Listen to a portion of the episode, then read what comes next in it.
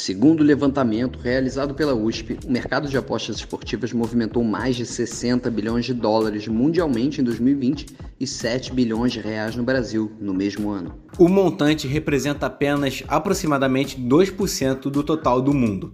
Mesmo assim, o país recebe investimentos cada vez maiores neste mercado e tem projeção de ultrapassar a marca de 12 bilhões de reais em 2023. De acordo com a FIFA, a Copa do Mundo de 2018 foi responsável por movimentar aproximadamente 160 bilhões de dólares pelo planeta. Ou seja, girou mais dinheiro do que todo o ano de 2020. A expectativa para a Copa do Catar não é diferente. Meu nome é Matheus Vanderstem e na companhia de Vinícius Alves vamos discutir tudo que cerca o tema neste podcast. Para entender o tema, convidamos a advogada Ana Paula Marques Cruz, o torcedor Matheus de Lucas, a contadora Sônia Jardim e Jefferson Luiz Marquete, que trabalha dando dicas de apostas. Conforme a ferramenta de pesquisa Uber Suggest, somente no mês de julho de 2022 houve um volume de busca nos navegadores no país pelas palavras-chave casas de apostas e apostas esportivas de mais de 165 mil usuários diferentes. Dado que foi ratificado pelo Google Trends em um levantamento que demonstra que os termos atingiram um pico histórico nos últimos seis meses e que crescem regularmente. O número de acessos no país consegue ser ainda maior. O mais famoso do Brasil é a Bet365, com mais de 20 milhões de acessos mensais. A casa foi criada nos anos 2000 e é da empresária Denise Gold, a segunda mulher mais rica da Inglaterra atualmente, segundo a Forbes, e dona do time de futebol Stoke City. Mas mesmo com todo esse volume, há a dúvida se o investimento esportivo é algo legalizado ou não no país, visto que jogos de azar e cassino em território brasileiro são proibidos. Para responder esta pergunta, convidamos a advogada Ana Paula Marques Cruz para o podcast. Então, a respeito da legalização, a situação é a seguinte: em 2018 foi sancionada a Lei 13.756, na qual torna legal as apostas esportivas online no Brasil, sob o modelo de cota fixas. Entretanto, essa lei precisa de regulamentação a respeito de vários assuntos, dentre eles a questão da tributação, que é muito importante. Não há ilegalidade em apostar nessa modalidade. Eu digo nessa modalidade porque não inclui jogos de azar. São apostas exclusivamente esportivas que precisam de uma lei complementar para regulamentar a atividade. Apesar desse embate, diversas casas de apostas já entraram no Brasil.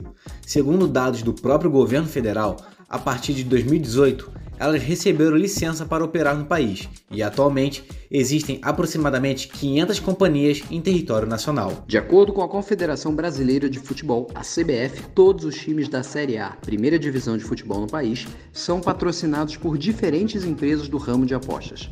A última equipe a ser apadrinhada foi o Atlético Paranaense, que estava sem patrocínio até agosto deste ano. Segundo pesquisa da Industry Insights, 67% dos brasileiros que acompanharam esse boom e criaram contas nas casas de apostas estão ali apenas por entretenimento. É o caso do Matheus de Lucas, que vive o dia a dia de um investidor esportivo e pode contar um pouco como funciona o seu psicológico nessas horas e como ele lida com as eventuais perdas. Pô, para mim é tranquilo assim. Meu psicológico é bem tranquilo, eu já invisto na bolsa de valores do mercado financeiro, né? Já perdi certa grana, já ganhei, já sei como funciona. Só entro em apostas quando eu sei que eu tenho algo a perder e está controlado. sou um investidor mais conservador e não fico nada nervoso assim com qualquer oscilação. já fiz aposta mais de longo prazo, então apostei no Canadá para ganhar a Copa, por exemplo, porque o retorno estava muito alto. Apostei só 10 reais para mim estava tranquilo, entendeu? E o retorno era de 21 mil reais. Então, para mim era uma aposta que valia a pena porque o, a perda é muito mínima e o ganho pode ser muito explosivo. Nem todo mundo vê este mercado de apostas como entretenimento. 43% dos brasileiros entrevistados na pesquisa da Industry Insights afirmaram que é um modelo de investimentos. E 12% disseram ser sua principal fonte de renda no momento. Novas profissões, inclusive, estão surgindo e já são legalizadas, como o trading esportivo nome cunhado a partir da terminologia trade, que significa trocar em inglês. Muito utilizada na bolsa de valores, o trabalho se assemelha ao day trader, nome que é dado a pessoas que vendem e compram ações por um curto período de tempo para lucrar com as respectivas variações. Só que nesse caso, opera no mercado esportivo. Para entender quais são as possibilidades da profissão no Brasil, vamos entrevistar a contadora Sônia Jardim. Sônia, é possível abrir um CNPJ para declarar os ganhos de apostas e operar como trader esportivo? Para quem dá dicas de esportes, somente dicas de prognósticos esportivos, existe um código que poderia ser MEI, que é o 58191-00, que é edição de cadastros, listas e de outros produtos gráficos. Aí poderia se usar esse tipo de KNAI e fazer um MEI tranquilamente. Agora, tem que saber também que o limite anual do MEI é 81 mil, ou seja, 6.750 por mês. De acordo com a Blogabet, a primeira rede social criada apenas para conectar pessoas que procuram boas dicas para investir, já existem mais de 450 mil tipsters. Isso é, pessoas que trabalham com o trade esportivo e oferecem suas dicas para outras pessoas copiarem.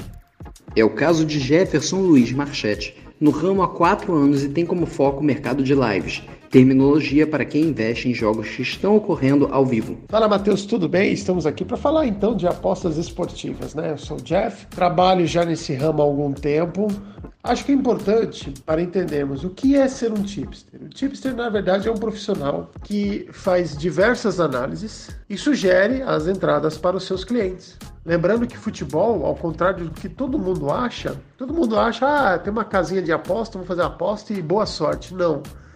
Ela envolve matemática, ela envolve padrões, ela envolve histórico e estatísticas que nos dão uma vantagem de poder entrar no mercado, assim como é, por exemplo, numa bolsa de valores comum. A diferença é que ao invés de eu analisar variação de mercado, se Petrobras ações caiu, se o dólar subiu, o que está acontecendo no mundo para isso, pura e simplesmente analiso um jogo, particularmente em live. O que, é live? O jogo está acontecendo naquele momento. Eu consigo olhar para o jogo, ao mesmo tempo olhar para as estatísticas e determinar que um evento pode acontecer. O que, que seria um evento? Ah, mais um escanteio, mais um gol, mais dois gols, pelo comportamento do jogo, analisando história e momento. E a partir daí eu lanço isso para os meus clientes, o que seria uma tip, uma dica. Todo mundo acha que você trabalhar com apostas esportivas você está lidando tão pura e simplesmente com a sorte ou com uma loteria. Quando na verdade, quando você se estuda a fundo, você percebe que existem padrões de comportamento independente de ser jogador A, jogador B que está jogando Muita gente fala, ah, eu acho que vai acontecer. Não, não, não é eu acho. O que, que você está vendo? Ah, um time está atacando mais e o outro é um contra-ataque perigoso. Ótimo. A partir desse comportamento, o que, que eu posso fazer? Então é bem isso aí. Com o início da Copa, os softwares de estatística das próprias casas de apostas já definiram os favoritos ao título desta edição. As quatro principais seleções, de acordo com as probabilidades médias das casas de apostas, são o Brasil, que é cotado com a maior probabilidade de ser campeão com uma chance equivalente a 20%, a Argentina com 15%, a França com 14% e a Inglaterra com 11% de chance de levantar a taça. Já os dois maiores azarões são a Costa Rica e a Arábia Saudita, ambos com 0,13% de chance de ganhar a Copa. Vale lembrar que a Gana chegou às quartas de final em 2010, eliminando os Estados Unidos de Donovan e perdendo para o Uruguai nos pênaltis, graças a Monte Soares. Muslera passou, olha o gol! Em cima da linha, salva! Foi pênalti! Pênalti! Tirou com a mão o uruguaio. Está expulso Soares. Penalidade máxima. O Uruguai vive um drama de poder ser eliminado num pênalti sem a cobrança de pênaltis.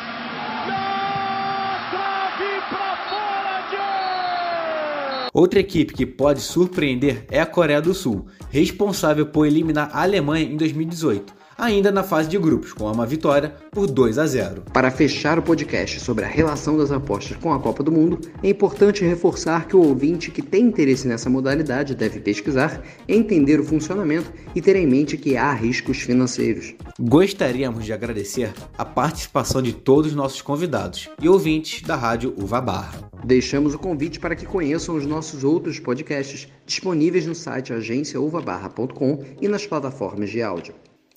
Os áudios externos utilizados foram retirados do site oficial do Globo Esporte.